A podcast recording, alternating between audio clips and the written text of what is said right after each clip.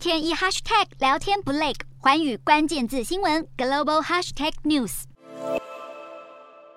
为期三天在新加坡召开的香格里拉对话亚洲安全会议十二号落幕，而中国国防部长魏凤和在会议最后一天发表演说时表示，中美两国关系正处于紧要关头。还说，改善双边关系的重责大任落在美国肩上。魏凤和还对美国提出了四不要要求。而美国国防部长奥斯汀前一天才在会议演说中提到，美国将与盟邦站在一起，当中就包括台湾。奥斯汀也强调，美国在台湾问题上反对任何单方面改变现状的做法。中国对此感到不满，重申统一立场。还扬言祭出武力来解决。除了美中关系在台海问题上卡关，会议中也有多个代表对中俄关系提出质疑。魏凤和则强调，在乌俄战争中，中方没有提供任何武器装备。不过，中国再次提到施压和制裁俄国不能解决问题，支持乌俄双方谈判，也希望美国及北约与俄罗斯对话，促成早日停火。有分析认为，魏凤和的说法确实承认中国是俄罗斯的伙伴，但却不是盟友关系。